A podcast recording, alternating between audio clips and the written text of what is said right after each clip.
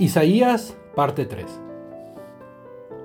Isaías en lo que ha escrito, lo revelado transmite, lo que de Dios ha oído, y tal cual oye así escribe.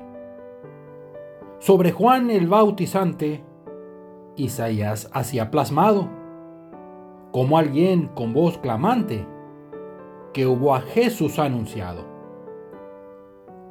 Y es claro Isaías profeta cuando él escribe de Dios, que nada se le asemeja, no tiene comparación.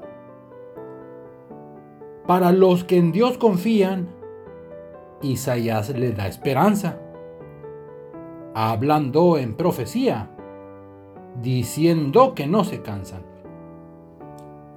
Y de Israel también escribe, poniendo en Dios las palabras, pueblo que ama y que él elige, nación nunca desechada.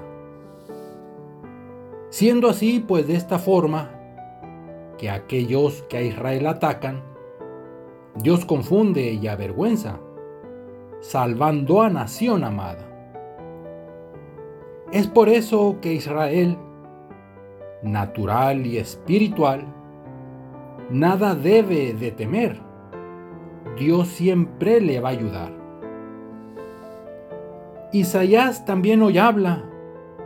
Debemos oír su mensaje, replicando su palabra, siendo así de Dios linaje.